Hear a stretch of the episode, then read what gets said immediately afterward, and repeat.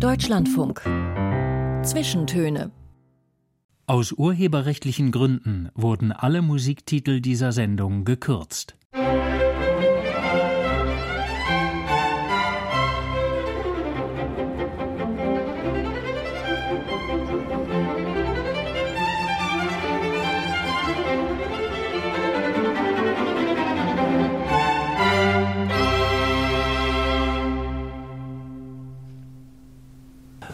Raul Mörchen und einem Gast, der so viel erlebt hat und getan hat, dass es für mehrere aufregende Biografien reichen würde. Aber noch aufregender ist natürlich, dass das alles tatsächlich in eine einzige Biografie passt.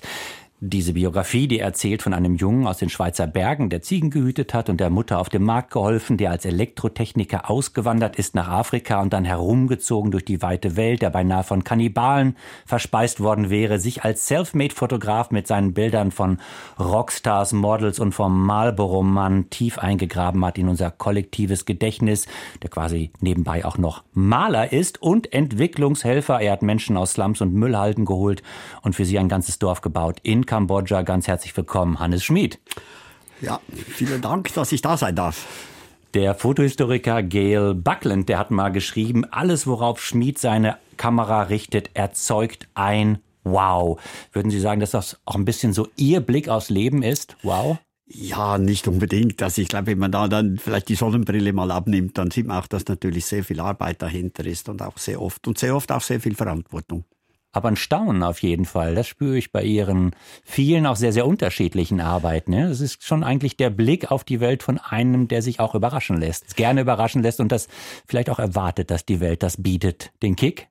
Ja, ich, ich war immer ein neugieriger Mensch. Ich war als Kind kaum zu ertragen, weil ich so neugierig war. Und ich glaube, diese Neugier, die hat mir irgendetwas gegeben, dass ich halt einen anderen Blick bekommen habe. Mir hat es nicht gereicht, einfach draufzuschauen. Ich musste drunter, dahinter, drüber und von allen Seiten draufschauen, bis ich dann auch zufrieden war mit dem, was ich gesehen habe. Ja. Bei vielen ihrer Aufnahmen, da denkt man, die sind im Studio entstanden, die müssen irgendwie digital nachbearbeitet worden sein, das kann nicht echt sein. Da gibt's zum Beispiel ein Foto von einer jungen Frau, einem Fotomodel in einem roten Schneeanzug, den Eispickel in der Hand, die Haare, die Handschuhe gefroren, die müht sich gerade einen sehr, sehr steilen, verschneiten Abhang empor und da liest man dann unter Location Eiger Nordwand. Im Ernst? Ja, das ist im Ernst so geschehen. Das war meine erste Wintermodegeschichte. Und ich war, damals habe ich eigentlich äh, zu den ersten Freikletterer mit äh, Wolfgang Güllich und Stefan Glowatz gehört. Und ich hatte keine Ahnung von Mode, wo ich dann von der Felicitas von Dobenthal, von der Deutschen Woche, diesen Auftrag bekommen habe. Und ich habe dann meinen Freund, ein exzellenter Bergführer und Bergsteiger, gesagt, können wir die eigene Nordwand besteigen? Ich muss hier eine Wintermode machen. Die haben natürlich gedacht, das ist verrückt. Aber am Schluss haben wir es gemacht. Und ich glaube, das war so für mich der Einstieg in diese Modegeschichte, weil das war Realität nachgestellt. Das war nicht mehr ein, ein Mädchen, das da im Schnee steht und sagt Hallo Taxi und Oh mein Schuh, sondern das war Realität. Und ja, man sagt vielleicht, das sei verrückt gewesen. Wir haben auch vielleicht sogar das Leben riskiert in dieser Wand, wie halt viele andere auch.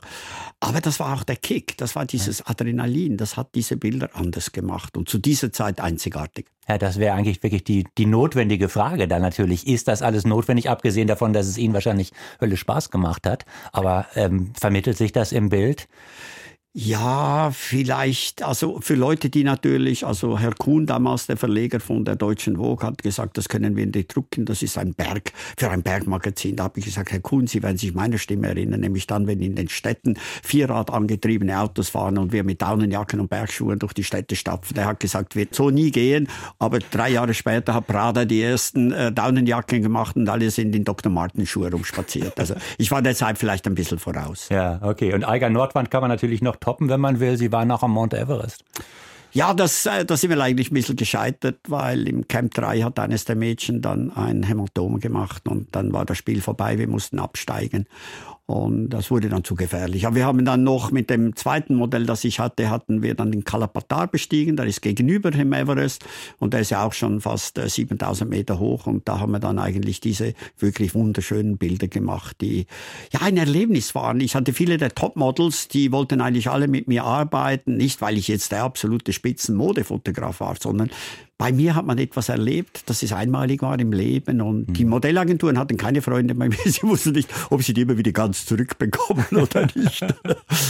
Sie haben ähm, manchmal das Wow auch ähm, selbst gemacht durch die ähm, Wahl des Ortes eben und die Inszenierung. Äh, aber es gibt auch andere Fotos, wo man glaubt eigentlich, das Wow auf, ist auf Sie zugekommen gewissermaßen. 1992 ist ein berühmtes äh, Foto entstanden, haben Sie hinter vom Live Magazine sogar den Preis bekommen fürs beste äh, Modefoto des Jahres. Ein legendäres Bild. Das sind äh, ein paar junge Frauen in leichten weißen Sommerkleidern unterwegs in der Serengeti und hinter ihnen ein paar Einheimische, die tragen ähm, Luxuskoffer einer berühmten französischen Marke und die stehen da aber einfach nicht dumm rum, sondern die laufen einem entgegen. Und wenn man genau auf dieses riesige Bild schaut, dann sieht man, äh, die laufen aus gutem Grund. Hinter denen ist nämlich eine Elefantenkuh her und ihr Junges.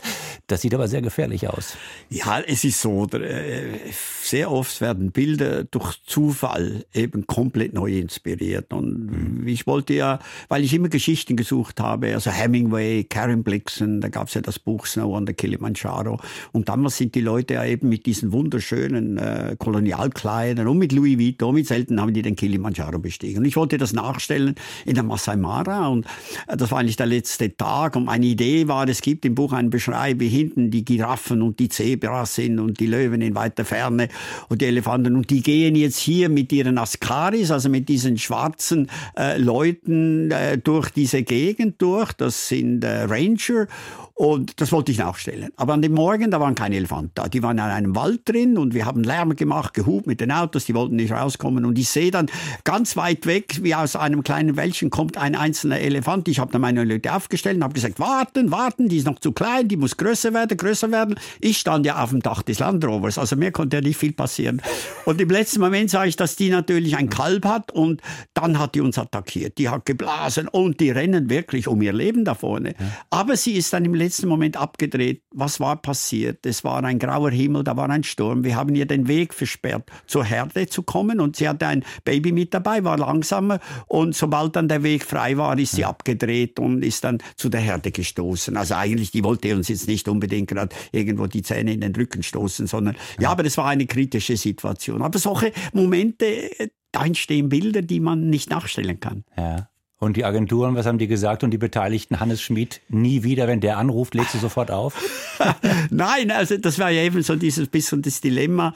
Ich war ja auch mitten im Dschungel drin, also mit den Orangutans und manchmal waren halt die Mädchen ein bisschen verstochen von den Moskitos, wenn sie nach Hause kamen. Das war natürlich ein Problem, wenn sie gerade eine, eine, eine Beauty-Kampagne hätte fotografieren müssen und so. Aber also man hat das alles eigentlich anerkannt und eben die Models selber wollten alle mit mir arbeiten, weil sie einfach sagen, das ist unglaublich, was wir mit dem Mannes erleben.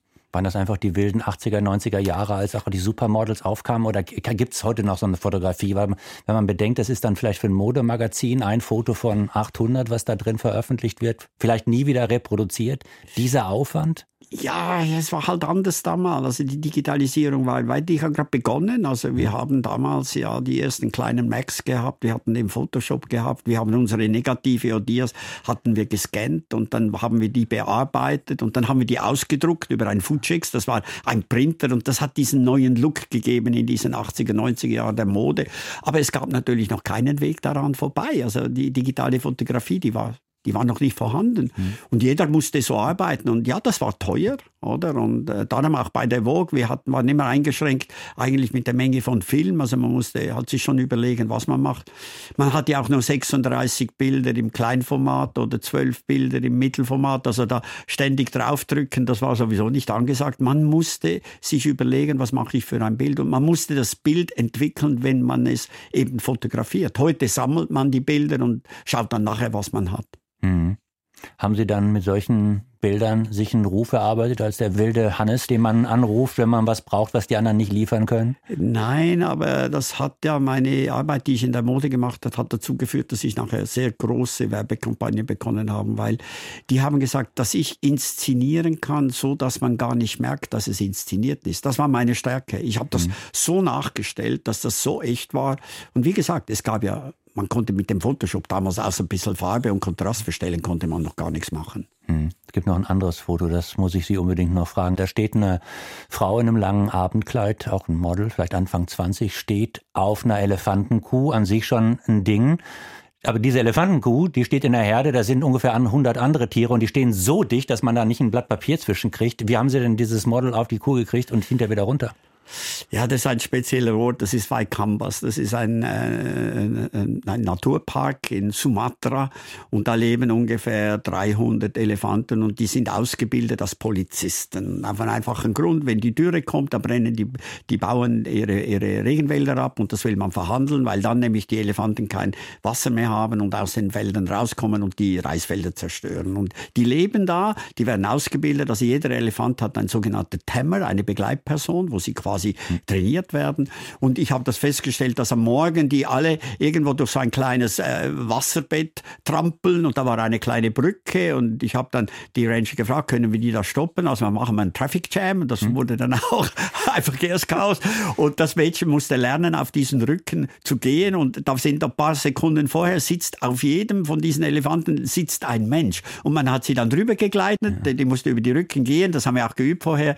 Und dann, äh, wie sie da stand, habe ich gezählt, Sata, Dua, Diga, also eins, zwei, drei. Und da sind die alle abgerannt wie die. Verrückten. Und dann habe ich eine Rolle Film durchgedrückt. Und äh, nachher hat man sie wieder festgehalten. Und durch das ist sie natürlich auch sehr, sehr gut geschützt gewesen ein weiterer Wow-Moment. Und äh, Wow-Momente haben wir auch musikalisch eine ganze Reihe in dieser Sendung hier. Und wir fangen mit ACDC an. Die haben natürlich im Namen schon den Starkstrom, der offensichtlich auch ihr Leben irgendwie mit Energie füllt. Back in Black. Äh, und wenn Sie daheim beim Bandnamen ACDC gleich ein paar Bilder im Kopf haben, auch die hat vermutlich mein Gast geschossen, der Schweizer Fotokünstler und Spezialist fürs große Wow, Hannes Schmid.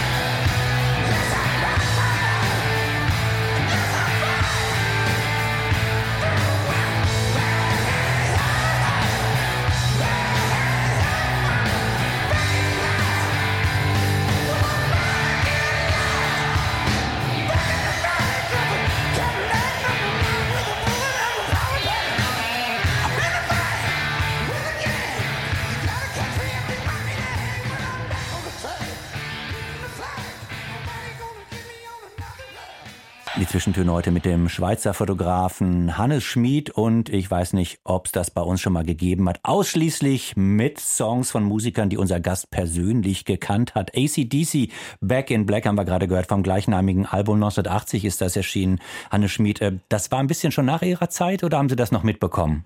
Nein, nein, ich habe das schon noch so mitbekommen. Also ich war eigentlich noch, nachdem ich aufgehört habe, 84 war ich natürlich immer noch, eigentlich hatte ich Beziehungen. Ich war auch noch bei Freddie Mercury dabei, dann in München, habe die immer wieder besucht oder wenn ein Konzert war, haben sie mich wieder eingeladen. Also ich war da schon immer noch ein bisschen mit dabei. Ja. Ikonisch sind viele Aufnahmen geworden, eben gerade weil wir mit ACDC gehört haben, zum Beispiel eben den äh, Angus Young, diesen Glasgower Jungen, der dann irgendwie über Australien irgendwie in die große äh, Hardrock äh, Szene reingebrochen ist mit diesem unglaublichen Auftritt, mit diesen Bermuda-Shorts, nackten Oberkörper. Man sieht ihn dann völlig verschwitzt von hinten in die, äh, in die Masse rein fotografiert oder es gibt tolle Aufnahmen. Freddie Mercury zum Beispiel, den wir da sehen mit ausgebreiteten Armen, äh, glänzen da. Ich dachte er ist Lederhose, aber Sie haben mir eben schon im Vorgespräch gesagt, das ist Vinylhosen sind das gewesen, die da so hoch glänzen. Von hinten auch in das, voll in diese Zuschauermenge hinein fotografiert. Derby Harry, Marion Faithful, Bob Marley, aber Nina Hagen, Kraftwerk, Deepesh Mode. Ähm, sie sind an der Rock- und Popmusik der späten 70er und 80er Jahre so nah dran gewesen wie vermutlich kaum ein anderer und haben doch mal gesagt, die Musik hätte sie eigentlich gar nicht interessiert. Ja, das war eigentlich lustig. Äh, ich war eigentlich nie ein richtiger Musikfan. Was mich fasziniert hat, war ja eigentlich das Gesellschaftliche, weil man diese Zeit nimmt, da hat sich diese ganze Jugend über diese Musik gegenüber ihren sehr konservativen Eltern und auch gegenüber der Regierung eben aufgelehnt. Das waren keine Molotow-Cocktail. Also gut, wir hatten in der Schweiz hatten wir da diese Globus-Karawalle, das war ein Teil. Aber normalerweise war das ein friedlicher Aufstand. Man, man hat diese Kleider getragen getragen. Die Mädchen hatten den braunen Schokistrick um die Lippen. Äh, da gab es auch noch ganz wenig Tattoos. Drogen hatten wir eigentlich sehr wenig in der ersten Zeit, sondern die Droge war die Musik. Mhm. Aber da war natürlich Punk, da war New Wave, da war Rock, das war alles das. Und das hat ja die Eltern alle ein bisschen geschockt und auch die Politik geschockt. Und das war ein Aufstand. Und das hat mich fasziniert. Ich habe ganz, ganz viele Publikumsbilder, die ich genauso faszinierend finde eigentlich wie meine wie meine Rockbilder. Also gerade zum Beispiel Kiss. Also die Leute waren so angemalt halt wie die Kiss. Also man hat sich total identifiziert. Mhm. Supertramp hatte man schöne Jeans an, ein T-Shirt und da hat man halt dann das Feuerzeug in der Luft geschwenkt, oder? Also mhm. es war eine totale Identifikation mit den Stars und mhm. das hatte mich eigentlich sehr, sehr fasziniert. Ja, da gibt es auf der einen Seite diese bekannten Bühnenfotos, die Sie gemacht haben vor diesen Stars, die sich tatsächlich natürlich auch selbst da wie Stars inszenieren, wie, wie Christus gestalten Konzerten zum Teil und dann eben auch den Malocha geben, schwitzend an der Gitarre oder am Schlagzeug. Aber es gibt eben auch die ganz anderen Fotos. Also gut, die vom Publikum, aber es gibt die Popstars dann oder die Rockstars dann, die dann auf einmal auf, äh, auf einer Blümchenbettwäsche äh, liegen, wie der Status Quo-Schlagzeuger John äh, Coughlin zum Beispiel von einer Blümchentapete, äh, wie, so ein, wie so ein kleiner Junge zum Beispiel lacht, ähm, wie heißt er, äh, Lenny Kilmister von, von Motorhead. Also ganz viele Fotos, wo man denkt, ach, die könnte man vielleicht auch aus dem, Familienalbum gefunden haben, ne? Und wo die Jungs dann irgendwie so ein bisschen so die Hosen runterlassen und man sich fragt, also nicht nur sich darüber wundert, dass die auch so gewesen sind, sondern warum haben die das zugelassen, dass sie die so fotografieren dürfen? Ja, ich habe ja, wie gesagt, die Bilder, die ich damals gemacht habe, die wollte eigentlich keiner. Also gut, ich habe mal da ein Bild verkauft, so ein Bild verkauft. Aber die Bands hatten mich bezahlt und die Bands waren natürlich total happy, weil ja, das waren Familienfotos. Ich war bei ihnen zu Hause, sie, mhm. sie waren bei mir. Also viele haben bei meiner Mutter im Tockenburg, also meine Mutter war die berühmteste Frau im Rock'n'Roll. Nicht, weil sie singen konnte, das war für ihr Kartoffelstock und für den, für den Mitlauf, also für den, für den Leberkäse. Also da ist auch Mick Jagger mit dem Helikopter zu meiner Mutter geflogen, um da Mittag zu essen. Agneta von Aber hat bei mir mir gewohnt, zu Hause, wie sie sich getrennt hatte.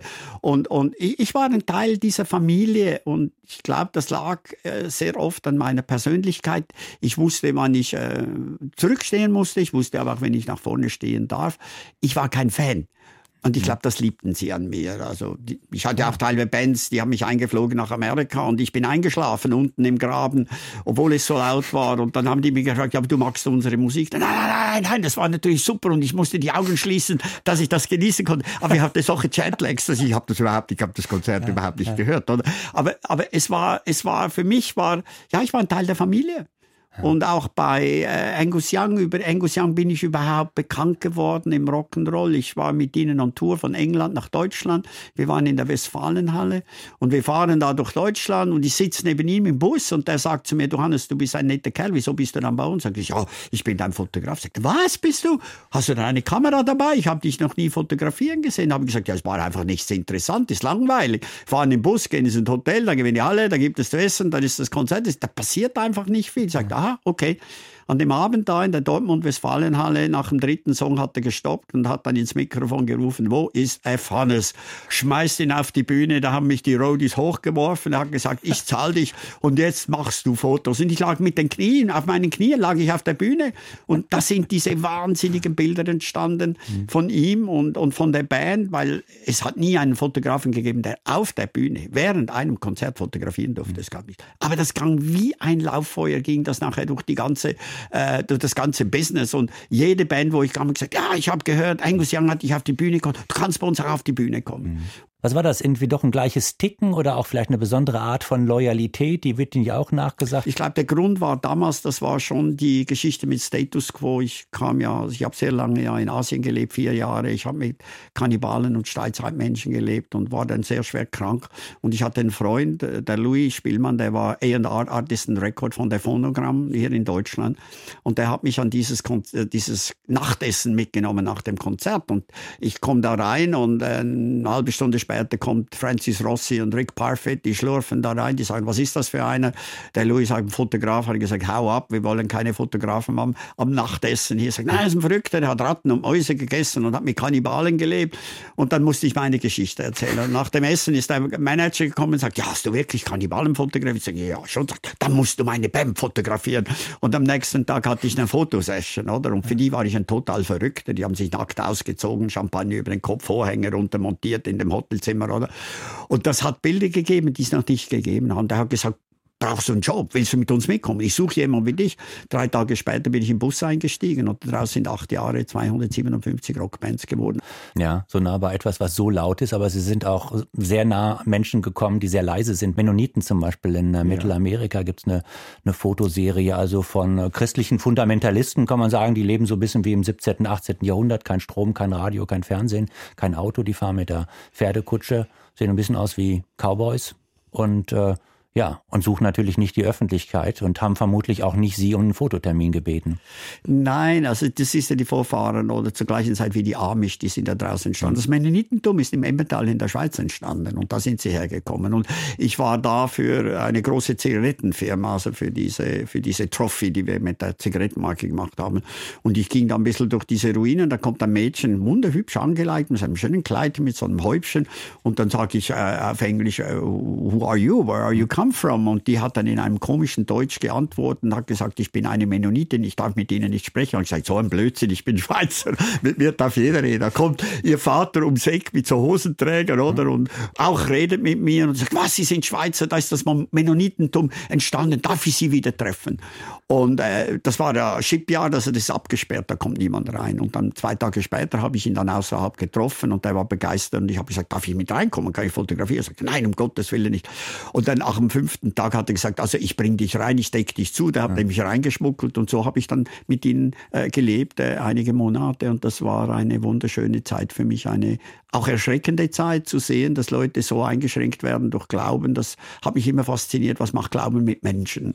Und äh, mhm. das war so mich, für mich das erste Mal, wo ich mit so einer wirklich geschlossenen Glaubensgemeinschaft äh, in Berührung kam. Also gibt es eine andere wunderbare Fotoserie For Gods Only.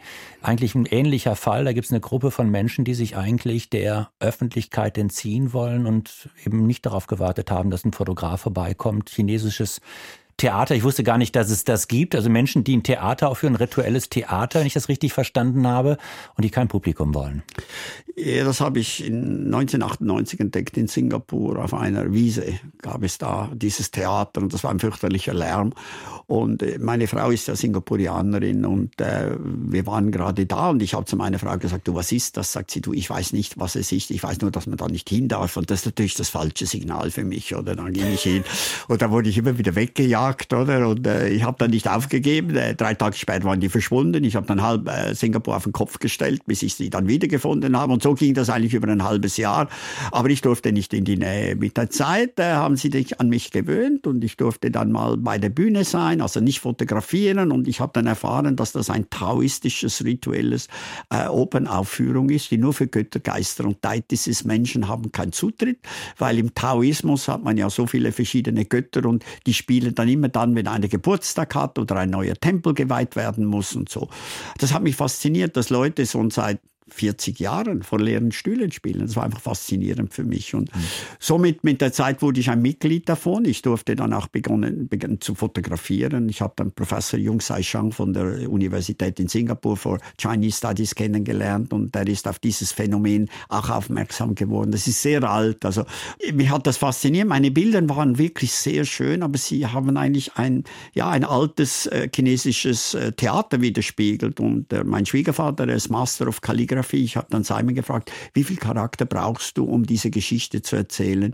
Dann habe ich äh, 138 Fotos gemacht. Er hat 138 Charakter äh, entwickelt. Das waren dann 1200 Seiten Erklärung und so konnten wir dann über die Bilder und über die Kalligrafie eigentlich diese Geschichte mehr oder weniger für die Ewigkeit äh, erhalten. Ja, und diese Zeichen sind in roter Farbe. Genau, und rot ist Prosperity.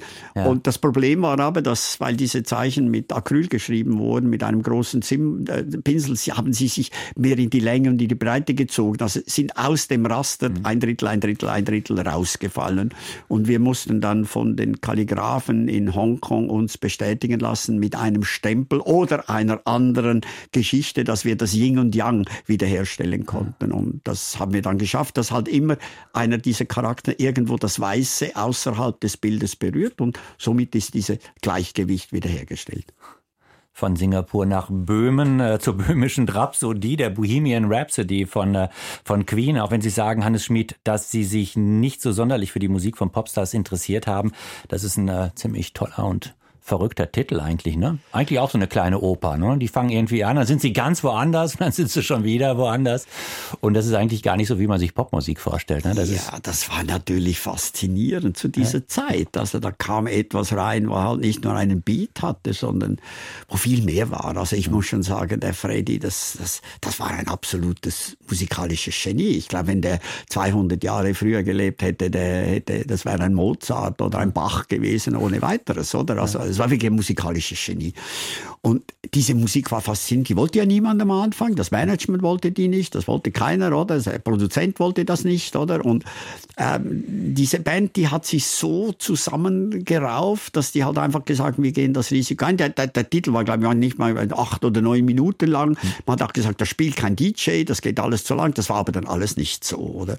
Mhm. Und er war aber neben dem, dass er ein musikalisches Genie war, er auch einer der absolute Überperformer. Also das war mhm. Unglaublich, was der auf der Bühne hingelagt hat. Und traumhaft. Also da habe ich sogar teilweise nicht mehr fotografiert, sondern nur noch zugehört. Der Fotograf, Künstler und Abenteurer Hannes Schmid ist bei den Zwischentönen und jetzt singt Freddie Mercury. Dann erstmal gibt's Nachrichten und danach sprechen wir darüber, wie ein Schweizer Elektrotechniker unter Kannibalen geraten konnte und warum der gleiche Mann dann später als schon weltberühmter Fotograf monatelang auf einer Müllkippe gelebt hat. Bis gleich.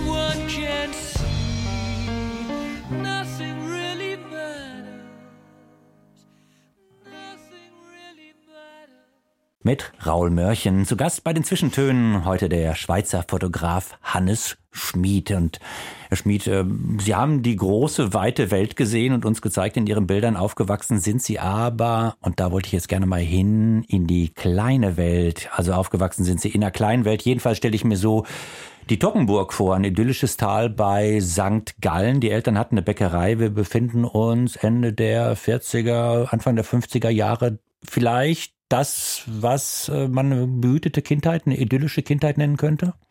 Nicht ganz, ja. Hm. Das Problem war, wir waren sehr arm, wir haben vier Kinder. Und äh, leider, äh, ja, mein Vater war ein exzellenter Bäcker und wir sind von der Stadt, von der Stadt Zürich da hochgezogen, weil er konnte da mit wenig Geld eine Bäckerei kaufen. Leider war das Dorf äh, katholisch, wir waren protestantisch und damals war das halt so, dass die Katholiken das Brot von protestantischen Bäckern nicht gekauft haben. Also wir gingen eigentlich bankrott da oben. Ich musste arbeiten, ich war Ziegenpeter, also meine Familie hat, also sagen wir jetzt Kinder Arbeit. Ich, ich, ich habe gearbeitet für Käse und für Butter mhm. im Sommer und im Winter musste ich im Stall arbeiten. Äh, Schule, ja, hatte ich zwar, aber wenig. Hatte ein paar Schuhe und mhm. wie sie zu klein wurden, hat der Vater vorne die Kappen abgeschnitten, dass dann meine Zehen im Schnee waren. Aber das war schon eine äh, ziemlich harte Zeit. Äh, sehr tolle Familie, viel Liebe, aber halt sehr, sehr arm. Mhm. Und die Mutter ist auf den Markt gegangen und hat sie manchmal mitgenommen. Ich kann mir vorstellen, Sie sind ein super Verkäufer gewesen. Ja, ich war diese süße Hansli, hat man mir gesagt. und meine Mutter hat zuerst hat sie mit äh, Kacheli geschirrt, das sind äh, mit Becken und Häfen und Tellen. Äh, aus dem Simmental hat sie da verkauft und dann später ging sie dann auf Modeschmuck. Und wie ich dann ein bisschen älter war, ich habe natürlich viel die Schule geschwänzt. Das ging halt auch damals noch so. Oder die Lehrer haben auch verstanden, dass wir halt arbeiten mussten. Und äh, ich habe dann die äh, Mittagsvertretung gemacht. Ich habe dann Ochsen Gallen verkauft und Hübeli, Gemüsehübeli. Und nur weil ich so süß war, der süße Junge, hat man die einfach gekauft, ob das jetzt dann gewirkt hat oder nicht, hat überhaupt keine Rolle gespielt. Und der süße Junge ist dann aber ganz schön schwer krank geworden und ja. musste in ja, sagt man, ein Heim oder ein Sanatorium in einer Krankheit, wo man heute sechs Monate ungefähr Medikamente bekommt oder vielleicht gar nicht die Krankheit erst bekommt, weil man geimpft worden ist, nämlich TBC? Ja, genau. Also das Problem war ein bisschen, weil wir sehr arm waren, gingen wir immer morgen dem Milchmann nach und der hat ja aus einem großen Kessel hat er die, die, die, die Milch geschöpft in kleine Kessel in den Hausgängen und wir sind hinter dem her und haben da die Milch getrunken. Das gab es natürlich keine pasteurisierte Milch und die Kühe damals, die hatten TB, so haben wir eine ganze Gruppe von Jungs haben TB bekommen und das waren dann drei Jahre, äh, zuerst in Wald in einem Sanatorium Sanatorium, dann in Davos. Also das waren diese Höhenkliniken, wo man an uns hat versucht zu heilen. Viele meiner Kollegen sind gestorben an dieser TB. Ich habe überlebt.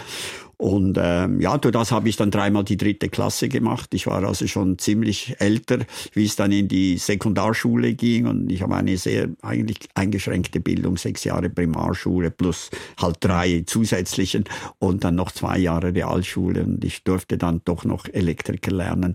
Und äh, somit hatte ich dann doch noch irgendwo einen Beruf gelernt, obwohl es also schon sehr, sehr schwierig war. Hm. Wie sind Sie denn zu der Elektrik gekommen? Von der Bäckerei oder dem ja, dem bäuerlichen Leben oder dem, dem Treiben auf dem Markt? Das ist ja, es ist so, ich muss jetzt einen Berufsberater und mhm. der Berufsberater hat dann gesagt, Hansli, wenn ich dein Zeugnis anschaue, ja, da kannst du Maurer, Spengler und also vielleicht, vielleicht Elektriker. Da habe ich gesagt, aber das will ich alles nicht. Oder ja, was willst du dann? Ja, ich weiß es nicht, aber das will ich nicht. Und er sagt, ja, du musst etwas wählen. Und ich habe dann den Finger auf einen Elektriker gelegt und habe dann gemacht, es gibt so ein Sprichwort in, in der Schweiz, das heißt A-Zelle, Bölleschelle, Katzgade, Walliselle. Und das ist ein, ein, ein Ding. Und, und, und ich wusste aber da, wo ich anfange, da hört das auch auf. Oder? Und da bin ich auch gestanden dann auf dem Elektriker.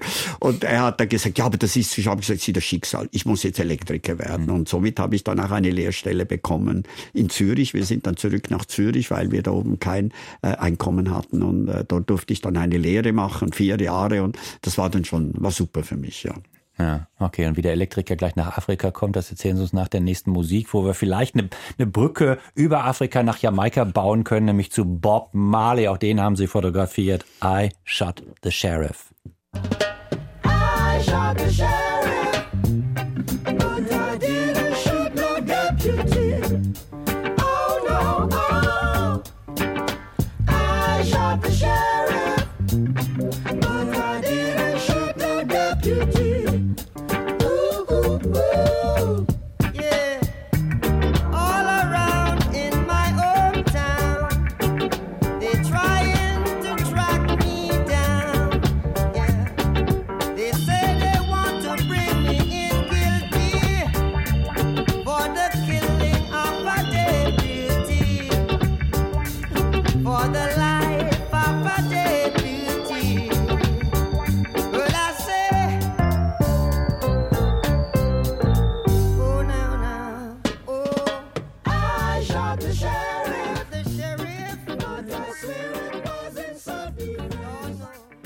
vor der Kamera des Schweizer Fotografen Hannes Schmid. Bob Marley 1980 ist das gewesen. Wir sind aber in unserem Gespräch gerade, Herr Schmid, äh, erst im Jahr 1970. Sie sind also ähm, vom Ziegenpeter zum Elektrotechniker geworden. 24 sind Sie und packen auf einmal die Sachen und ziehen nach Südafrika. Brauchte die Schweiz keine Elektrofachleute wie Sie? Nein, es war so lustig. Ich hatte vier Freunde im Tockenburg und der eine war äh, Liftmonteur, der andere Schreiner und einer mhm. war Spengler und ich Elektriker. Und wir saßen da am Sonntag, lagen wir da in der Sonne auf unseren Skien, die gekreuzten Skistecken und die und hat in den Himmel geschaut und dann sagt der Höberli von der Schreiner, sagt dann, ja, aber eigentlich haben wir jetzt hier alles gehabt, alle Mädchen kennen wir, alle Hügel, alle Risse. Es ist Zeit zum Auswandern. Sag ich, ein bisschen wahnsinnig, aber gebe ich. Sag, ja, er hätte gehört, dass wir gratis nach Südafrika können. Wir müssen nur zum Konsulat und Papiere ausfüllen, weil die suchen Immigranten, also Handwerker.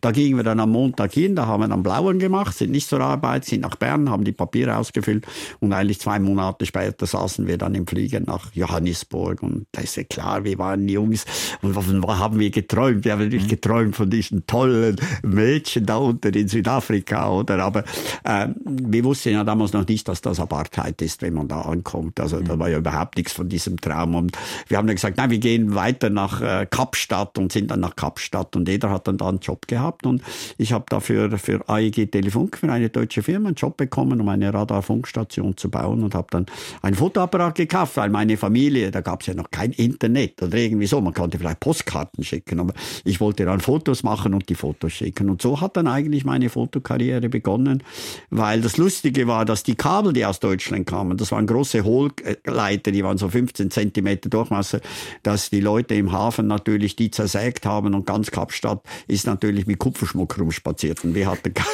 keine Kabel.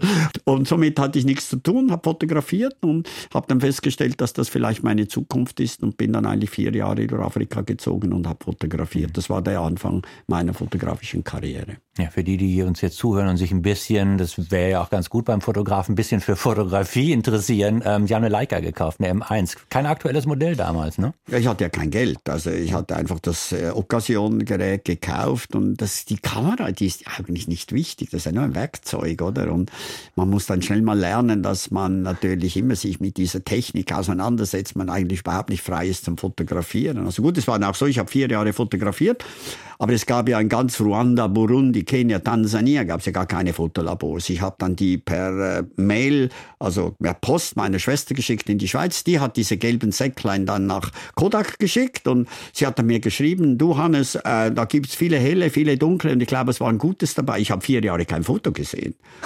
Oder? Und, und irgendwo, ja war ja dieses Foto auch gar nicht mehr wichtig für mich. Immer mehr ins Zentrum gerückt ist eigentlich dieses Foto machen. Ja. Und wenn du drauf drückst, dann weißt du ja, was du hast. Also äh, muss es ja gar nicht mehr anschauen, oder? Ob es ein bisschen hell ist oder dunkel ist, ist eigentlich wurscht, weil das Erlebnis ist ja, für mich war es, das Foto zu machen. Und für dieses Foto zu machen, bin ich durch die ganze Welt gereist. Ja. Und was mich da fasziniert hat, dass dieser kleine schwarze Kasten einen komplett neutralisiert hat. Da hat keiner gefragt, auch später nicht. Nie einer gefragt, haben nicht ein CV sehen oder, oder was hast du für ein Zeugnis? Du warst einfach der Fotograf. Und das ging nachher eigentlich durch meine ganze Lebensgeschichte durch. Heute hat natürlich jeder einen Fotograf, hat auch jeder ein Handy, ist nichts mehr Spezielles. Aber damals, wenn man ein bisschen einen größeren hatte, oder? das war dann schon noch was, oder? Also, also, also eigentlich, du warst einfach der Fotograf und das war eine Identität, dass du irgendwie wie neutral bist. Hm. Sie haben sich 1975 aufgemacht äh, auf die Spuren eines verschollenen Ethnologen. Eben haben Sie schon ein bisschen von den Kannibalen erzählt, von denen Sie wiederum den Leuten von Status Quo erzählt haben. Jetzt müssen wir die beiden oder die vielen losen Enden, die wir jetzt schon mittlerweile in der Hand haben, müssen wir mal miteinander verknüpfen. Was ist da passiert 1975? Gut, 74 habe ich äh, sehr lange mit Orang-Utans gelebt in Sumatra. Ich hatte dann meinen Elektrikerjob, den ich bekommen habe in Singapur durch eine Schweizer Firma. Den habe ich dann ziemlich schnell an den Nagel gehängt, weil ich habe dann endlich mal festgestellt, dass das nicht mein Leben ist. Ich habe dann gehört von einer Rehabilitationsstation in Bandar Aceh, ein nicht ungefährliches Gebiet in Sumatra. Und ich bin dann dahin und äh, habe mich dann dort beworben auf dieser Orang-Utan-Station und habe dann fast ein Jahr mich um die Orang-Utans gekümmert. Ich habe mit ihnen gelebt, äh, teilweise drei Monate ohne menschlichen Kontakt. Mein Job war, dass ich sie wieder, die aus der Gefangenschaft kommen, wieder an die Wildnis trainiere. Und der Orang-Utan ist sehr, sehr intelligent. Also er wusste nicht mehr, wie man das Bett macht, auch wusste er nicht mehr, wie man eigentlich oder was isst. Und das mussten wir ihnen wieder beibringen. Und dann nach dieser Zeit kam ich zurück nach Singapur und per Zufall saß ich da im Raffles Hotel ähm, auf dem Porch und ein Bier getrunken und nehme eine Zeitung in die Hand und in der Singapore Straits steht die Geschichte von Michael Rockefeller. 1961 ist er nach Irian Jaya, das ist die Papua-Neuguinea-Seite in Indonesien, gezogen in diese Berge und hat das Leben der Danis und Lanis, das sind Steinzeitmenschen und Kannibalen, begonnen äh, äh, zu, aufzunehmen. Und er war ein Anthropologist. Und äh, 1964 ist er verschwunden. Man hat Expeditionen, Expeditionen geschickt, bis man dann aufgegeben hat und hat gesagt, er wurde einfach von diesen Kannibalen umgebracht und gegessen. Und ich habe gefunden, das ist ein bisschen komisch. Ich gehe den jetzt suchen, wenn man den noch nicht erfunden hat. Und so ging ich nach Jakarta. Ich wollte da eine Bewilligung einreichen, die wurde abgelehnt und habe dann einen Job genommen von einem chinesischen Frachter als Koch und bin dann mit diesem Frachter dann über das durch das südchinesische Meer, also Ambon, Sorong, Biak, Chayapura und da bin ich vom Boot weg, habe einen Rucksack gepackt und da bin ich losmarschiert. Also es sind viereinhalbtausend Meter hohe Berge, da gibt es keinen Weg, da gibt es keinen Pfad. Und ich bin den Flüssen nach. Ich wusste, der Fluss, der kommt von irgendwo und geht irgendwo. Und somit kam ich dann nach mehreren Monaten da oben in diesem Ballim, in diesem Tal an. Und da standen sie dann eines Morgens vor mir, lehm verschmiert, mit Fruchthülsen über ihren Penis.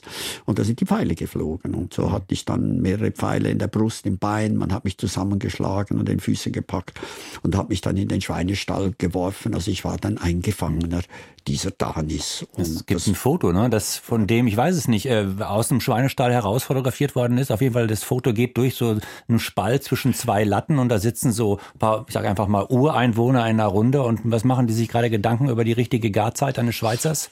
Ja, nein, das war schon so die Sache. Man hat mich ja dann alle paar Tage rausgenommen, hat mich zusammengeschlagen und ich habe gebettelt, ich habe geweint, ich habe mich da im Dreck gekut und ich hatte grauenhaft ausgeschaut, weil in einem Schweinestall zu leben, Leben voller Ungeziefer, verfressen, verstochen überall. Das war ja nicht ganz lustig für mich.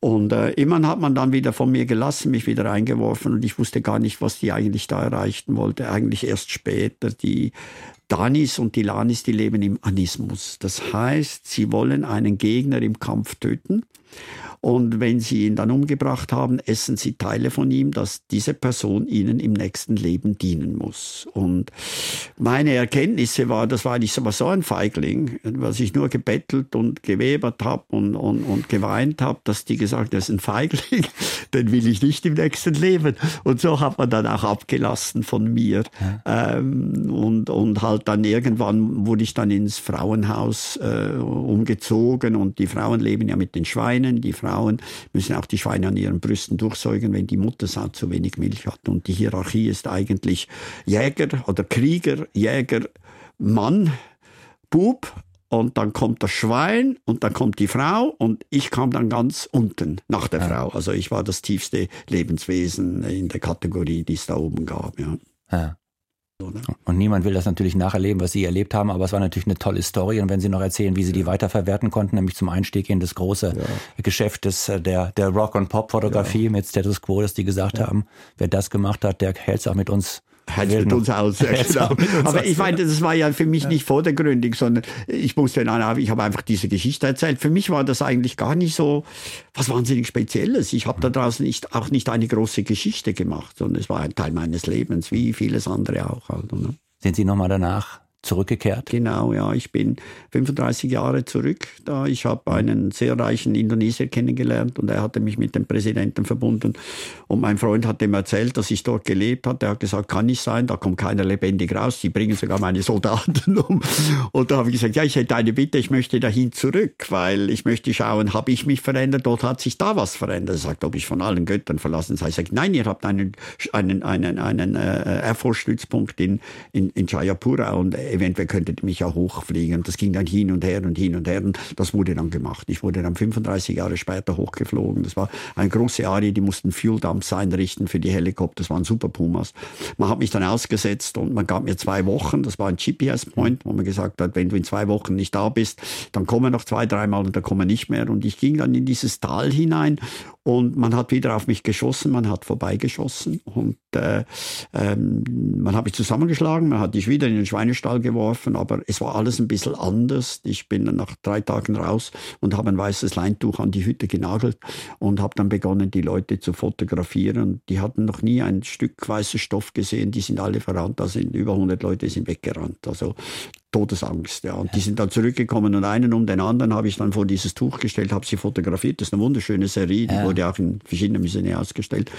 Und äh, ich musste sie dann zuerst putzen, weil ich wollte eigentlich diesen Gegensatz, äh, ihre Vergangenheit, ihre Gegenwart und ihre Zukunft, die keine ist, die habe ich dann gezeigt, indem ich ihnen meine westlichen Kleider angezogen habe. Ja. Oder? Und äh, ich hatte dann noch Mühe, ich äh, hatte dann eine Woche Überzeit, aber man hat mich dann wieder gefunden und nach Hause gebracht. Ja, da schon mit einer Digitalkamera, die den Menschen dort die Möglichkeit, nein, sie schütteln den Kopf, aber ich frage mich schon, wenn die bei einem weißen Stück Stoff schon ähm, so reagieren, wie hätten die reagiert, hätten sie Fotos mitgenommen oder hatten sie Fotos von damals dabei, um denen das zu zeigen, aber ich war schon mal hier bei euch? Nein, das wäre vermutlich äh, meine letzte Stunde gewesen, ja. oder? Weil ich okay. glaube, das war das viel, viel das Bessere, dass sie gar nicht, die wussten gar nicht, was es ist. Es war immer die Faszination waren meine Schuhe, weil sie haben geglaubt, ich hätte zwei Paar Füße. Die, wenn ich die Schuhe ausgezogen habe, haben die immer meine Schuhe getanzt und geklatscht, weil ich gedacht die laufen jetzt los, oder? Also, aber ich glaube, ja. das wäre das wäre schlimm gewesen, mhm. wenn man ihnen Fotos gezeigt hätte, die wären, das hätte nicht gut, mhm. das wäre nicht gut gegangen. Was für Musik die Dani und Lani auf Papua auch immer hören. Wir hören jetzt Peter Gabriel, Salisbury Hill.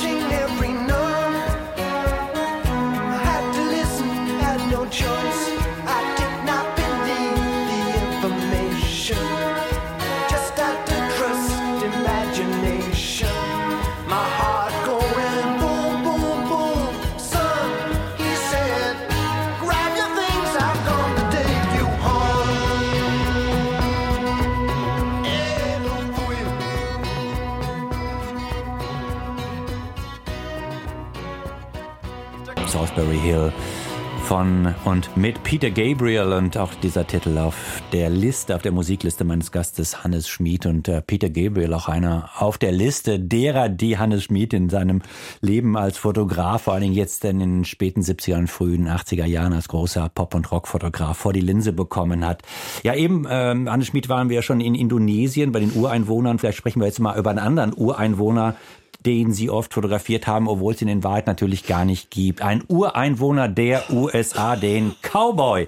Und obwohl es den nie so gegeben hat, haben wir tolle Bilder von ihnen im Kopf und äh, viele Bilder von von den Cowboys, die wir im Kopf haben, die haben sie erst erfunden. Die Bilder nämlich vom Marlboro-Mann. Zehn Jahre bis 2002 haben sie die berühmte Werbekampagne in Szene gesetzt. Wie würden Sie den beschreiben, wenn, Sie, wenn das jemand noch wirklich noch nie gesehen hätte, diesen Marlboro-Mann? Wie würden Sie ihn beschreiben? Was ist das für ein Mann? Ja, das ist unheimlich spannend. Also hm. ich das erste Mal ähm, dazugekommen bin, habe ich ja diese Leute, also Billy, Jack, Dean, Daryl, die habe ich da im, im, im, Restaurant beim Frühstück kennengelernt. Da sind das sind richtige Cowboys? Ja, richtige Cowboys. Ja. Wir waren da beim Frühstück, oder? Wir sind ja morgens um vier oder fünf immer los. Und das waren ganz ordinäre Amerikaner. Also die hatten dicke Brillengläser. die haben überhaupt, ich habe die gar nicht erkannt, oder?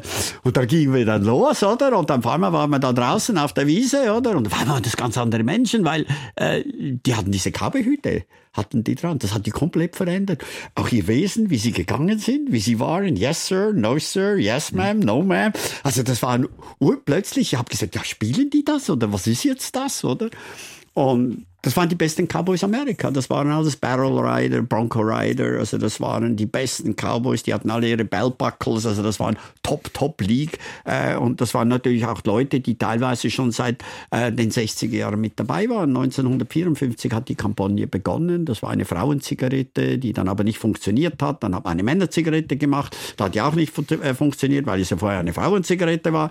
Und Leo Burnett, ein großer Werber, der kam dann mit der Idee, dieses Cowboys als äh, archaischer Hero, Hero, als er hat gesagt, es muss äh, heroetisch sein, es muss männlich sein, es muss Amerika sein. Und so hat man eigentlich damals diesen einfachen Kuhhirten, der ja nur staubig war, hat man dann da erkoren zu dieser Ikone. Es gibt ja das Buch Die 100 Mythen, die nie gelebt haben, das ist ja das Nummer eins, der kommt vor dem Samichlaus und, und sonst jemandem. Und es war eine Szene, die eigentlich man wusste nie, ist sie jetzt gespielt oder ist sie echt oder ist sie nicht echt? Also die Pferde waren nicht, die Berge waren nicht, aber alles rundherum ich habe meine Flüsse selber gebaut, meine Seen selber gebaut, ich habe die Scheunen gebaut, die Corals gebaut. Also eine riesige Bautruppe, es war ein riesiger Aufwand. Wir haben Millionen ausgegeben mhm. für diese Shoots, um etwas zu inszenieren, was es gar nicht gegeben hat. Der Cowboy so in Amerika, mhm. den hat es nie existiert. Mhm. Das heißt, es hat ihn schon ansatzweise gegeben und das ist, war natürlich auf den Rodeos damals. Also da, wie in der Schweiz oder in Bayern, wenn die ein Alpenfest haben, dann ziehen sich die Bauern, die ja sonst nach Kuhmist riechen, auch die schönen schönen Kleider an und dann wird da getanzt und gemacht und hab schöne Kleider an. Das ist ein bisschen dieser Cowboy, aber es war faszinierend für mich, in etwas einzutauchen, wo ich natürlich keine Ahnung hatte. Also ich bin mit Ziegen aufgewachsen und nicht mit Kühen. Und das war die Faszination. Ich wollte dann denen auch immer erklären, dass wir in der Schweiz Bauen Ohrringe tragen. Das geht natürlich gar nicht, weil die haben dann gefunden, ich bin schwul, wie ich dann meinen ersten Ohrring an hatte oder und dann noch einen Löffel dran hatte. Das ging gar nicht. Und dann noch einen Gurt hatte mit den Kühen drauf. Äh, weil die waren so weit weg. Also ich sag, das war tiefstes Redneck Country. Also die hatten so wenig Ahnung von dem, was in dieser Welt passiert. Aber für mich war es Wahnsinn. Und ich glaube, weil ich wieder dieser Typ war, der da aus dem Tockenburg kam und, und diese Kühe hatte und ihnen Bücher zeigte, wie bei uns die Bauern sind. Und dass wir natürlich unsere Kühe erziehen. Also wir geben ihnen Namen. Und dann rufen wir, lobe, ho, ho, ho, ho, und dann kommen die. Also wir brauchen keine Stricke, um die da zu holen. Und das hat die so fasziniert, dass ich ja. einen Teil wurde von ihnen, ja. Ja.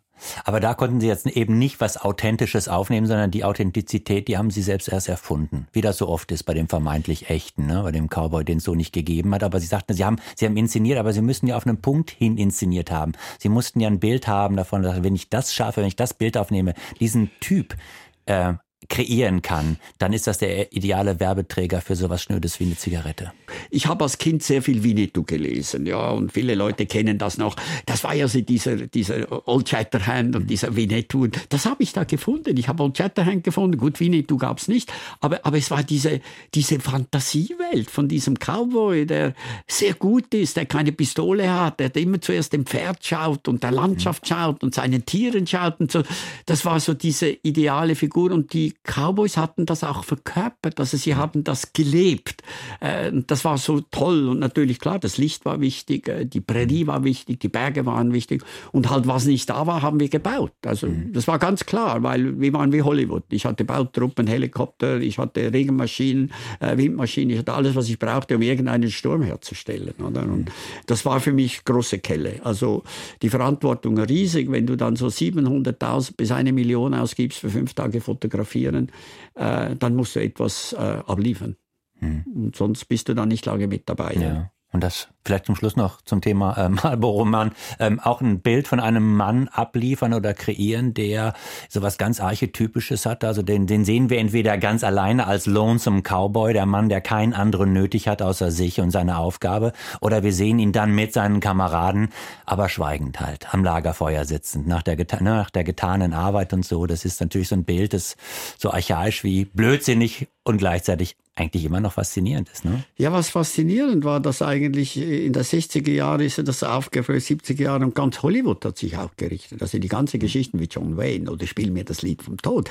Also diese ganze Hollywood-Cowboy-Geschichte, die kam von Marlboro. Die kam nicht von Hollywood. Da war zuerst Marlboro. Dieser Mann war da, oder? Und der war plakatiert auf der ganzen Welt. Das war die größte Kampagne. Wurde auch in Russland. Also mit viel Geld wurde der nach Russland gebracht. Nur die Russen wollten den nicht. Die wollten, die wollten eigentlich lieber ein Mercedes Cabriolet mit einer blonden Frau. Die haben jetzt gefunden, sei ein Kuhhirt.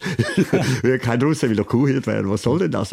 Aber das war halt, Tobacco hatte wahnsinnig viel Geld damals. Ihre, ihre, ihre Brands, also ihre Marken in der Gesellschaft zu verankern. Oder? Und er war eine Ikone, ich glaube in den Kinos, der Commercial, diese zweieinhalb, drei Minuten vor dem Film waren meistens besser wie der Film. Also das, mhm. das war, das war unsere, unsere Sehnsucht, gegen, in, den, in, in, in den Westen zu gehen, weiterzugehen, mhm. so zu leben. Das war damals halt schon dieses, ja, das, wir wären gerne Abenteurer gewesen, oder? Und er hatte auch das, eigentlich die amerikanische Geschichte verkörpert. Also das mhm. war schon ziemlich stark, ja.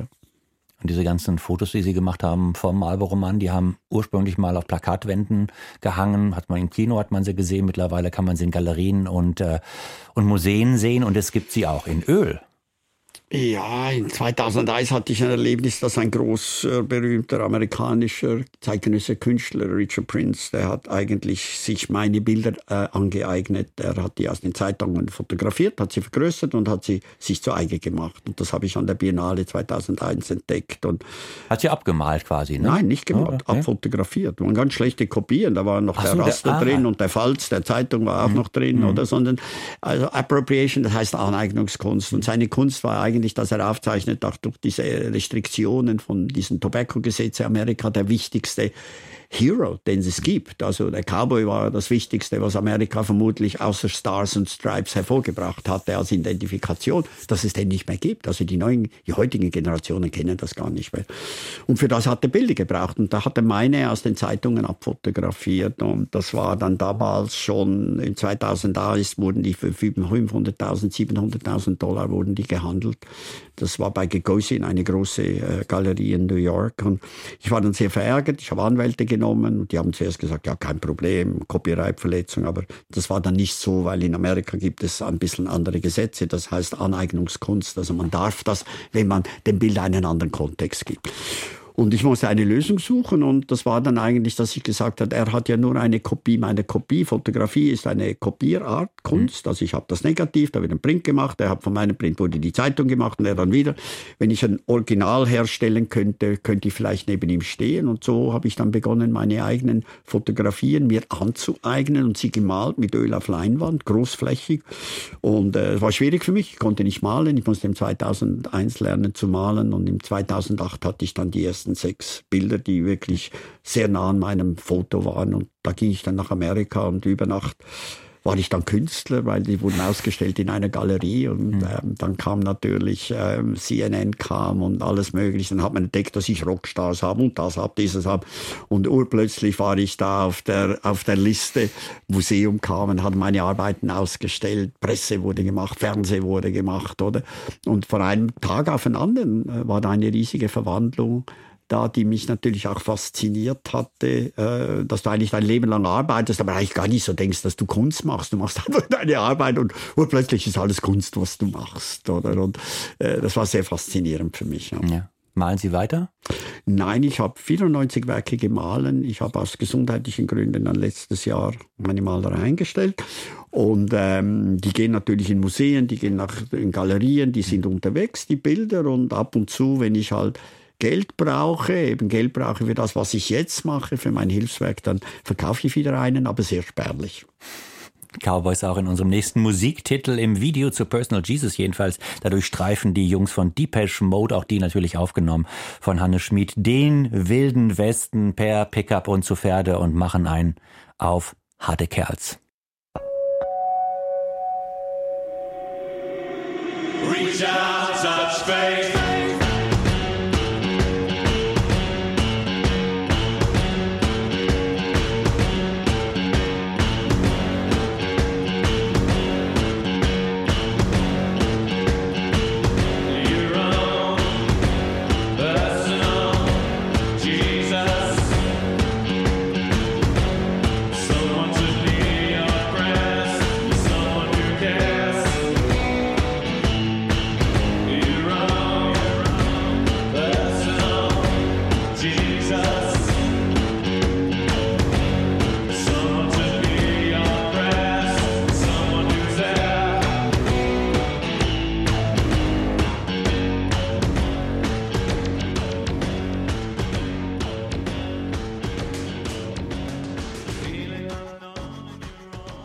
Mode, Personal Jesus. Hannes äh, Schmid, immer wieder gibt's in Ihrem Leben, das haben wir jetzt schon gesehen, gehört und äh, bestaunt, überraschende Wendungen. Die Ausreise nach Südafrika, die Kannibalen in Indonesien, die Begegnung mit der Welt der Rockstars, dann der Mode, der Marlboro-Mann, die Erweiterung der Fotokamera durch die Malerei. Äh, dann kommt aber noch mal was ganz, ganz anderes, was nichts mit Fotografie und Kunst und Kultur zu tun hat, auf den ersten Blick jedenfalls nicht und das Sie seit Jahren am meisten beschäftigt. Die neue Geschichte beginnt in Thailand mit einem Mädchen, das gebettelt hat, führt über eine eine riesige Müllkippe und endet vorläufig zumindest in Kambodscha mit einem großen Selbsthilfeprojekt. Was ist damals in Thailand passiert? Ich war für meine taoistische Oper unterwegs in Asien. Ich habe überall äh, Theater gesucht. In Thailand äh, hat man diese authentischen Gruppen auch sehr alleine gelassen. Also äh, und ich war da bei einem einem Theater in Udon Thani, ist eine kleine Stadt. Und am Abend ging ich über eine Brücke und da saß ein Mädchen zugedeckt. Und ich habe dann festgestellt, dass dieses Mädchen sehr schwer von ihrem Vater mit einem Schweiß, Schweißbrenner verbrannt wurde, Gesicht und Körper, um sie zu verkaufen, weil er hatte Schulden von den äh, Loan Sharks, er hat eine schlechte Ernte und äh, somit hat er dann seine Tochter verunstaltet, verkauft und so kam sie dann nach Thailand und das hat mich schwer schockiert. Ich habe das irgendwo, das lief mir eiskalt den Rücken runter, Rücken runter und so habe ich mich dann äh, mich um das Mädchen gekümmert. Ich habe sie zurückgebracht nach äh, Kambodscha. Sie war eine Kambodschanerin und äh, dort in ein Waisenhaus und dann hat man mir gesagt, dass es 250, 300 Kinder gibt, sehr oft Mädchen,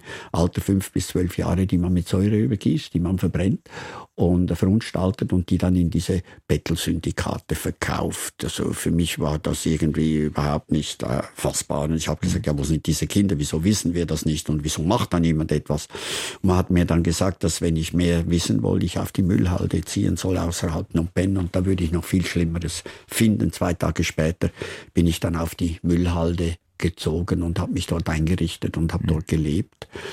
Weil das haben wir vielleicht schon in meiner Geschichte äh, so ein bisschen mitgehört, dass etwas zu erleben war mir eigentlich nie genügend. Ich musste Sachen leben. Ich musste immer einen Teil werden von etwas, dass ich es besser verstanden habe, auch um vielleicht andere Bilder zu machen. Und ja, das war dann eine ziemlich harte Geschichte für mich. Also hunderte von Kindern, die in der Kinderprostitution leben, die jeden Tag diesen Müll durchwühlen, um Essbares zu finden, die krank sind, äh, ganze Familien, die kein Geld haben. Also wir haben immer darüber gesprochen, von einer halben Tablette, nicht von einer ganzen Tablette. Mehr Geld hatte man gar nicht, wenn man krank war. Das Essen, das, was man in diesen Säcken verfault und verdorben gefunden hat, hat man gegessen. Und also es gibt glaube nichts Schlimmeres wie verdorbene Hühner oder Hühnerfleisch, das stinkt zum Himmel und, und, und das ist auch fast nicht äh, verdaulich, das Ganze. Und logisch, die Kinder sind krank, wir haben Typhus, Encephalitis, Malaria, Dengue und Geld hat auch niemand, zur Schule geht auch niemand und das hat mich sehr beschäftigt. Und ich habe fast ein Jahr auf dieser Müllhalde gelebt. Ich habe mich organisiert. Ich habe zuerst äh, Reis gekauft, das waren dann 10 Tonnen. Dann habe ich 9000 oder fast 10.000 Liter Mineralwasser gekauft und Milchpulver, weil wir hatten kein sauberes Wasser. Die Kinder sind uns gestorben, die Mütter sind unterernährt. Und alles habe ich eigentlich, äh, hat alles nichts gebracht. Das war eine große Enttäuschung für mich. Ich hatte ein bisschen Reis, ein bisschen zu essen, aber eigentlich erreicht hatte ich nichts. Und da habe ich begonnen, die Kinder, 280 Kinder in die Schule zu stecken. Ich habe 280 Paar äh, Schuluniformen gekauft, Turnschuhe gekauft, Rucksack, Bleistift, zwölf Tuk-Tuk gebaut. Und dann bin ich in die Schule gefahren. Die war ungefähr sechs Kilometer weg. Aber die Lehrer haben das abgelehnt, weil wir haben gestunken zum Himmel. Wir haben das gar nicht mehr selber gerochen. Das war brutal. Die Fliegen, wir waren dreckig von unten bis oben. Es gibt ja diese Bilder von mir. Und da habe ich gesagt, ja, wenn Sie sauber sind, nehmt ihr sie. Haben sie gesagt, ja, vielleicht. Dann habe ich eine Wäscherei gebaut, zweite Schuluniform gekauft, zweiten Turnschuh gekauft. Dann haben wir immer die Uniform gewaschen, waren sie sauber. Ja, die haben die dann genommen, aber das war dann 25 bis 50 Cent pro Tag pro Kind. Also billig war ja das dann auch nicht mit dieser Menge, oder? Mit dem Essen, mit allem. Das war alles mein Geld. Meine Frau hat mir Geld geschickt. Sie hat die Kunst verkauft, dass wir das überhaupt finanzieren konnten. Und äh, dann habe ich festgestellt, nach sieben Monaten, das war das Dümmste, war, was ich je im Kopf hatte, weil ich habe festgestellt, dass die Lehrer ihre eigene Sprache nicht richtig lesen, schreiben und überhaupt verstehen können. Also es war überhaupt wertlos, was ich da gemacht habe. Und äh, ich wollte dann trotzdem weitermachen. Ich habe dann ja die, die Leute, die da leben, das sind Bauern, Reisbauern, die, die kamen da 80, 100 Kilometer aus dem Norden, aus dem Süden. Ich habe dann gefragt, habt ihr noch Land? Haben sie gesagt, nein, wir haben alles verloren. Das wurde uns von der Regierung weggenommen oder wir hatten Schulden, da haben die das weggenommen. Sagt, ja, ist denn da noch jemand? Onkel, Tante? Ja, Anti ist noch da. Und dann habe ich Lastwagen gemietet, habe dann so 10, 15 Familien, es waren über 100 Leute aufgeladen und dann fahren wir da in den Norden hoch und da habe ich dann begonnen mit Fischfarmen, mit Hühnerfarmen, mit Schweinefarmen und mit Gemüse und ich habe gedacht, Hannes, du bist ein Genie oder äh, jetzt können die Geld verdienen und dann können sie Medizin kaufen, ins Spital gehen, sie können die Kinder in die Schule schicken.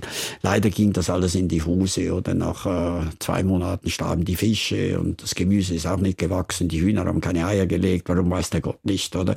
Und die Schweine, die sind auch akkrepiert nach drei Monaten. Also es ging brutal in die Hose. Und das tat mir auch leid, weil ich habe die Leute wieder da rausgeholt. Ging alles nicht, oder? Mir hat dann äh, Dr. Jim, der diese Way wieder ein bisschen äh, hergerichtet hat, dann erklärt, dass ich halt lokal werden soll und das heißt ein lokales Hilfswerk und das mhm. habe ich dann äh, 2014 habe ich Smiling Gecko gegründet und als lokales Hilfswerk einen jungen Anwalt gefunden, zusammen haben wir das gemacht und siehe da, keiner hat uns mhm. Geld genommen und ich sah in den Papieren, dass ich Land kaufen kann ja. und so habe ich dann im 14 die ersten neun Hektaren Land gekauft. Jetzt sind es 150. Mhm. Smiling Gecko, warum klar? Also der Lachen lachende Gecko? Was? Ja, das war so. Wir hatten ja in diesen Hütten viele Moskitos. Wir sind ja krank geworden. Und die Geckos, die fressen die ja. Und die machen ja so ein lachendes Geräusch. So. Und ich habe immer gesagt, diese Mädchen, ja, die verkauft man am Abend für 25 Cent für Oralsex und am Morgen rennen sie rum und lachen. Das hat mich so beschäftigt, dass ich eigentlich von einem Tag auf den anderen habe ich mein Leben verändert und ja. das Leben dieses Mädchens ist verändert worden, aber heute auch das Leben von ja mehreren zehntausend Menschen. Ja. Wo war denn der Punkt, wo es umgekippt ist? Sie sagten ja am Anfang, Sie haben erst auf der Müllhalde versucht, einfach durch Kauf von Nahrungsmitteln Dinge zu verändern, haben da gemerkt, das ist viel zu kurzfristig. Dann hat das mit den, mit den ersten Versuchen mit der Schweinezucht, der Hühnerzucht etc. nicht geklappt. Klar, Sie hatten natürlich keine Ahnung. Wann haben Sie denn geblickt, wie es geht? Äh, ich habe dann aus der Verzweiflung Rundschreiben gemacht an die Schweizer Landwirtschaftsinstitute und habe gesagt, Hilfe, ich, ich brauche Hilfe und wurde dann auch unterstützt von einer Landwirtschaftsinstitut. Die haben dann ihre Agronomen geschickt äh, für, für Viehzucht und, und Schweine, Hühner und auch für das Gemüse. Man hat dann festgestellt, dass ich gar keinen Stickstoff in den Böden hatte. Also da wächst auch nichts. Und dass meine Schweine ein genetisches Problem haben, meine Hühner Wildhühner sind, die halt nur in der Woche ein Ei legen und nicht jeden Tag ein Ei. Und so, oder? Und man hat dann das angeschaut und hat mich sehr stark unterstützt. Da ich musste dann auch alle drei Monate mit Schweinespermas fliegen aus der Schweiz, weil wir mussten ja wieder gesunde Schweine haben. Und eigentlich habe ich sehr schnell mein Dorfstein, wo ich aufgewachsen bin, das habe ich begonnen zu kopieren. Was war denn da so speziell? Also wir hatten ein Haus mit hohen Fenstern, kleinen Fenstern, oben haben die Lehrer gewohnt da waren die Schulzimmer. Außen hat es einen Sandplatz gehabt mit Reckstangen, das war vormilitärische Schulung. Wir hatten einen Bäcker, wir hatten einen Metzger, wir hatten einen Schlosser, einen Elektriker, einen Schreiner, äh, wir hatten den Käser, ja, wir hatten zwei Restaurants.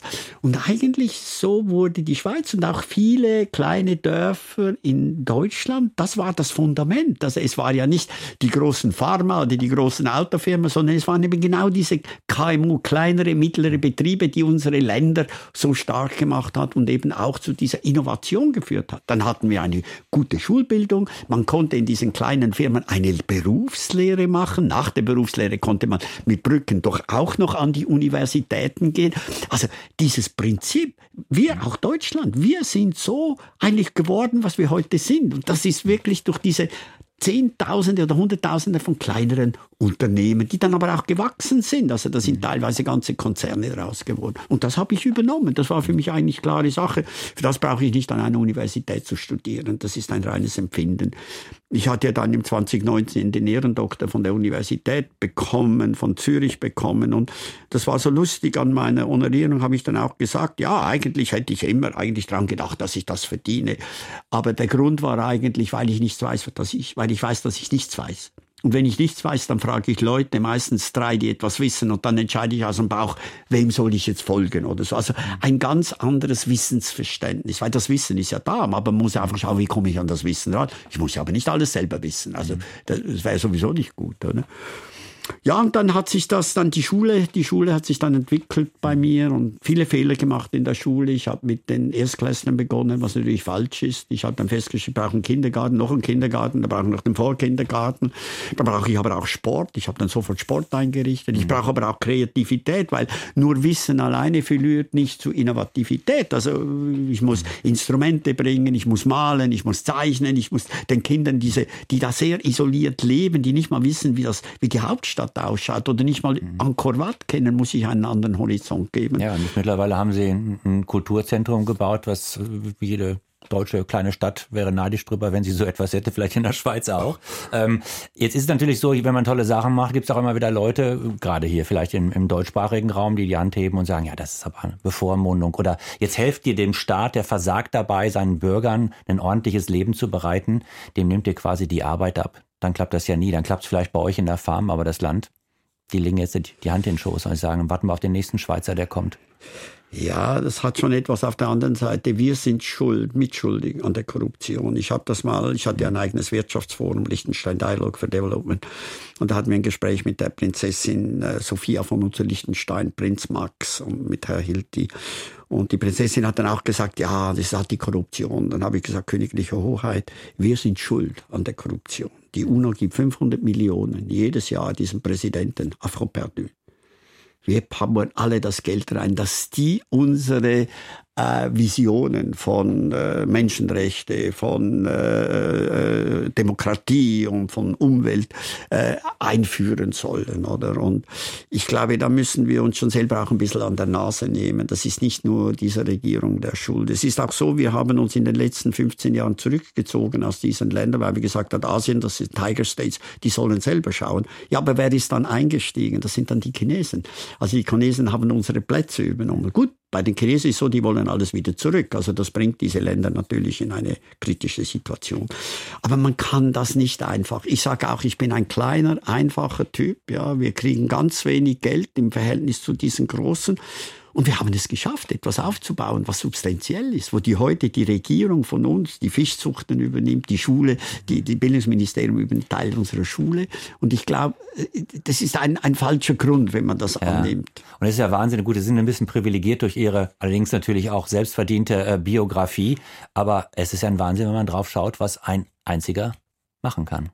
Ja, ich muss auch wieder sagen, das ist nicht ganz fair. Ein einziger, ich bin der mit dem Fahren, ich bin der, der diese Vision hat, ich bin Künstler. Es ist ja auch heute so, dass Kunsthistoriker sagen, dass ich soziale Kunst mache. Also das, was ich dort mache, gehört eigentlich mein künstlerisches Schaffen. Das ist, geht nahtlos rüber. Das wollten auch immer große Picasso, Monet, die wollten das alle auch. Wenige Künstler haben das in ihrer Lebzeit eigentlich geschafft. Aber es ist schon so, ich brauche die Leute dazu. Und ich habe das Vertrauen den Kambodschanern übergeben. Ich bin der einzige Ausländer bei uns da unten. Es sind alles Kambodschaner, meine CEO, meine CFO, mein ganzes Management. Ich habe 380 Angestellte. Ja, ich habe 475 Schüler in meiner Schule. Ich habe eines der besten besten Hotels gebaut, Restaurants gebaut. Das sind alles Lokale.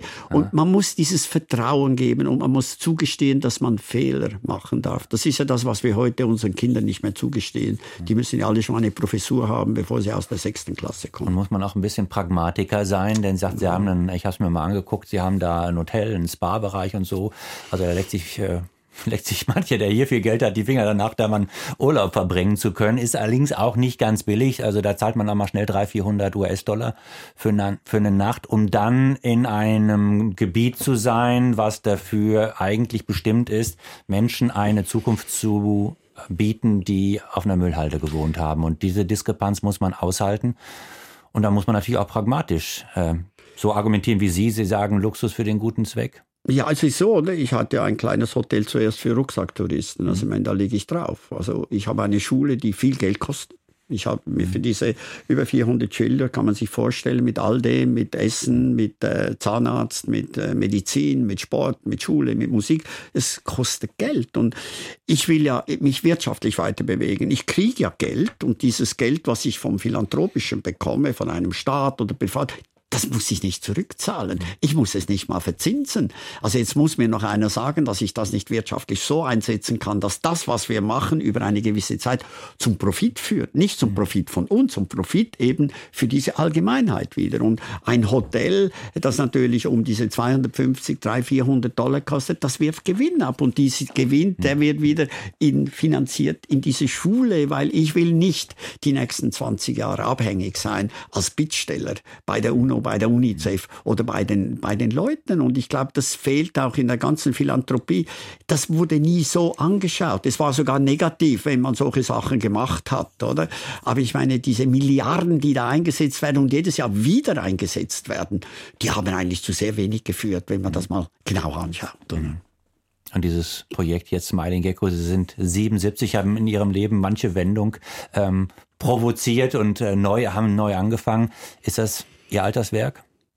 Oder? Ja, ich glaube, es ist auch so, dass das sicher eines meiner letzten Werke ist. Es ist, ähm, wenn man das anfängt, ist das alles noch lustig am Anfang und man lebt, man macht da und ist auch excited oder wenn man die Geschichten erzählt. Das Problem ist, die Verantwortung wächst. Ich kann da nicht mehr raus. Ich kann meine 450 Kinder nicht mehr nach Hause schicken. Ich kann meine Arbeiter, wenn ich einen nach Hause schicke, sind da 12 bis 16 Personen, die kein Leben mehr haben, mhm. keine Zukunft. Die Pandemie sitzt uns immer noch schwer wirtschaftlich im Nacken. Oder? Und man kann da nicht mehr raus. Aber Sie würden es auch nicht wollen. Nein, aber es ist so, das sind viele, viele schlaflose Nächte. Also der Monat geht schnell vorbei und jeden Monat braucht man das Geld für die Schule, mhm. für die Leute. Wir haben auch noch keinen Markt, weil eben die Hotels sind immer noch ganz tief. Der Tourismus ist sehr schlecht in Kambodscha. Die Leute haben immer noch kein Geld, unsere Produkte zu verkaufen. Wir verschenken immer noch tonnenweise Lebensmittel an die Bevölkerung, weil die nichts zu essen haben. Wir verteilen Medizin, wir helfen ihnen mit kleinen Geldbeträgen, weil die hatten alle Schulden. Es wurde ihnen leicht gemacht, Microcredits aufzunehmen die verlieren alle ihr Land. Für 300 Dollar verlieren die 5 Hektaren Reis. Und da geht es um 20 Dollar. So wie geben die 20 Dollar, dass sie die Zinsen zahlen können. Das ist auch Eigennutz. Weil wenn die Bauern bei uns das Land verlieren, dann ziehen sie weg. Dann nehmen sie mir die Schüler, die wir für sieben Jahre ernährt haben, gebildet haben, dann gehen die weg. Und das kann ich mir nicht leisten. Also du bist so wie, sage ich dir, mit dem Griff um den Hals, oder? Also du kommst auch nicht mehr raus. Also es gibt noch eins, nach vorne, nach vorne. Warum bauen wir dieses Kulturzentrum? Einmal gehört das zum Teil der Bildung. Aber die Kultur wurde von den Roten Khmer ausgelöst. Aber das Kulturcenter gibt uns wieder eine Möglichkeit, Geld zu holen aus den Kulturtöpfen. Es gibt andere Touristen, die zu uns kommen, weil sie natürlich an der Kultur interessiert sind, an Angkor Wat, an einer 1300 alten Geschichte und an den Sachen, die halt verschwunden sind. Die können wir versuchen zu erhalten. Wir investieren sehr viel in unsere Kultur, Erhaltung der Kultur. Wer wären wir Deutsche oder wir Schweizer ohne unsere Kultur? Wir hätten gar keine Identität. Und ich will den Kambodschanern wieder ganz langsam ihre Identität zurückgeben, dass sie stolz sein können in ein Land, das mal sehr, sehr groß, sehr, sehr wichtig war in Asien. Und ich glaube, das haben sie auch verdient. Und ja, da gehört halt ein Kunst, ein Kulturhaus dazu. Mhm. Und da gehört halt auch alles andere dazu. Oder ich sage auch, vielleicht in 20 Jahren haben die alle genug zu essen. Aber wenn wir bis dann warten mit der Kultur, dann wissen die gar nicht mehr, wer sie sind. Also das ist bei uns war übrigens immer so, auch bei uns in den Krisen nach dem Zweiten Weltkrieg, die Kultur, die war immer irgendwo vorhanden und die haben wir gepflegt. Und das ist wichtig für mich, als Künstler sowieso. Hanne Schmid, ich danke Ihnen sehr, dass Sie sich die Mühe gemacht haben, von Zürich nach Köln zu kommen für dieses wunderbare Gespräch und ich wünsche Ihnen viel Erfolg. Vielen Dank, es war eine Freude, mit Ihnen hier ein bisschen zu sprechen. Ja. Vielen Dank. Zu Gast bei den Zwischentönen in der nächsten Woche dann der deutsch-israelische Rapper Ben Salomo im Gespräch mit meinem Kollegen Julius Stucke. Viel Vergnügen dabei und alles Gute wünscht Ihnen Raul Mörchen. Aus urheberrechtlichen Gründen wurden alle Musiktitel dieser Sendung gekürzt.